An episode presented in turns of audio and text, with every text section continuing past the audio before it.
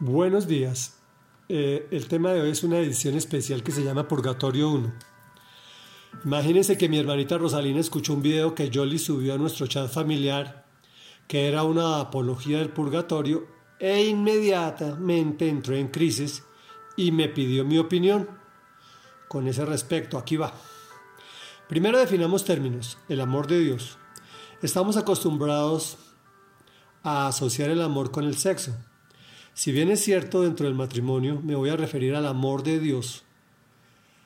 Amor lo defino también con un ejemplo. Y para mí es como aquella madre que solo tiene un pan para comer que se saca de la boca para entregárselo a su hijito. De esa misma forma, no había una sola persona digna en la tierra, ojo, ni tú, ni yo, ni nadie, para pagar por el pecado de la humanidad lo cual hizo que el mismo Dios entregara a su unigénito, es decir, a su único hijo, de su misma génesis, es decir, de su misma esencia. Pues si tú recibiste a Dios, a Jesucristo, tú también eres un hijo adoptado por Dios. Somos iguales en cuanto a derechos, en cuanto a todo, pero no somos iguales esencialmente Dios y nosotros. Nosotros solo somos una imagen de Dios. Definido este punto, podemos analizar dónde intervenimos en la salvación o en, o en subir una escala, tú o yo. Pues en ninguna parte. Jesús lo hizo todo. El principio del purgatorio es un lugar intermedio entre el cielo y el infierno, que sí están claramente definidos en la Biblia. El purgatorio es un lugar que definió Dante Alighieri en la Divina Comedia donde nuestras buenas obras, oraciones, ofrendas, pagos, trasladan a un ser humano que hizo algunas buenas obras, pero era una porquería, y logró llegar al purgatorio, y de ahí si pagamos, oramos y hacemos todo esto, ese personaje sube al cielo. Eso no es así. Eso no funciona así. No tiene ninguna base teológica, no lo encuentras en la Biblia, no lo encuentras sino en en los libros de novelas. El señor expositor nos da la siguiente bibliografía que vamos a analizar utilizando el método hermenéutico.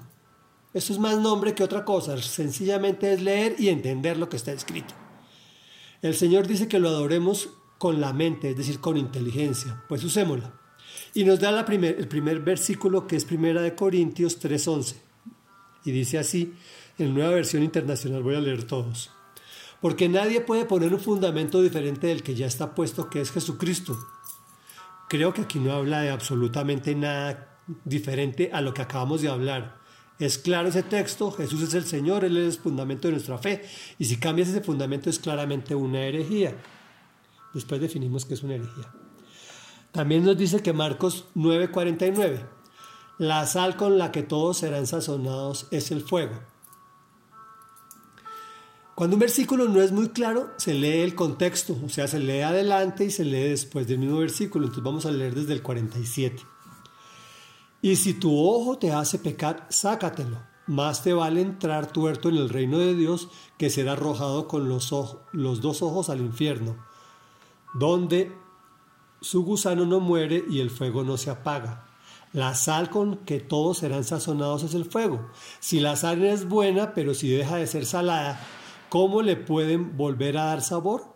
Que no falte la sal entre ustedes para que puedan vivir en paz los unos con los otros. Pilas, no te saques los ojos.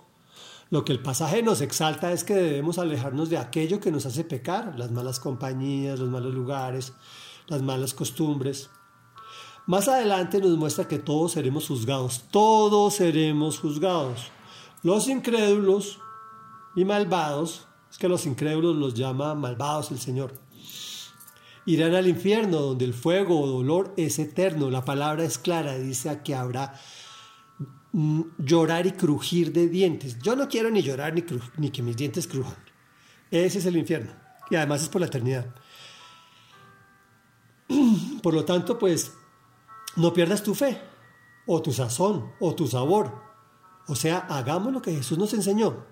Pero lo más importante es recibirlo en nuestro corazón es por fe.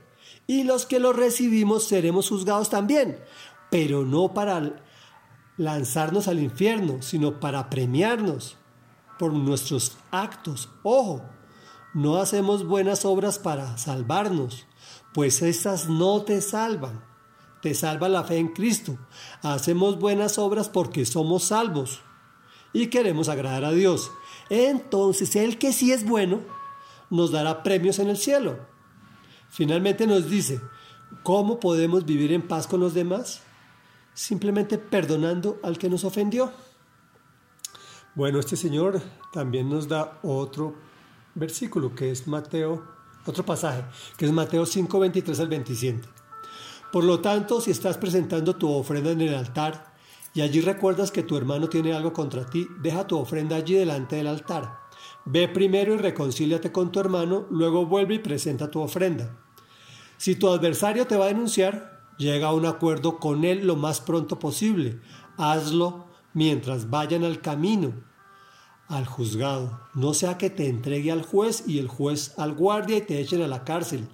Te aseguro que no saldrás de allí hasta que pagues el último centavo. Los versículos 23 y 24 hablan claramente que la reconciliación está por encima de la religión.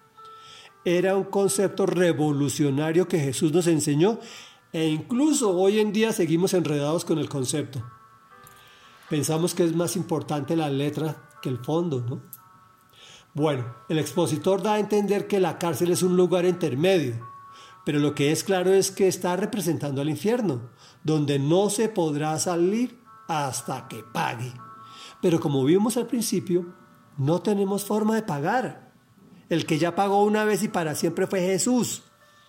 Luego la única forma de salir de esta cárcel es no entrar. Y solo se puede aceptándolo como nuestro Señor y Salvador, pues Él es el camino, la verdad y la vida y solo se llega al Padre por Él. Como pueden ver, no se habla del purgatorio por ninguna parte. Y aquí dejamos porque se nos hace muy largo. Oremos. Amado Dios, hoy venimos a ti apenados, pues nuestro afán de no querer depender de ti nos hace inventarnos películas que tú nunca enseñaste para generar la idolatría que está por encima de toda idolatría, que es igualar las obras del hombre con las tuyas. Perdónanos, Señor. Reconocemos que el único camino al Padre es Jesucristo, a quien invitamos a nuestros corazones por fe, y sabemos que tampoco es nuestra, sino que es un don tuyo. Por favor, Señor Jesús, anuestra nuestros nombres en el libro de la vida y no los borres jamás. En tu propio nombre oramos al Padre. Amén y amén.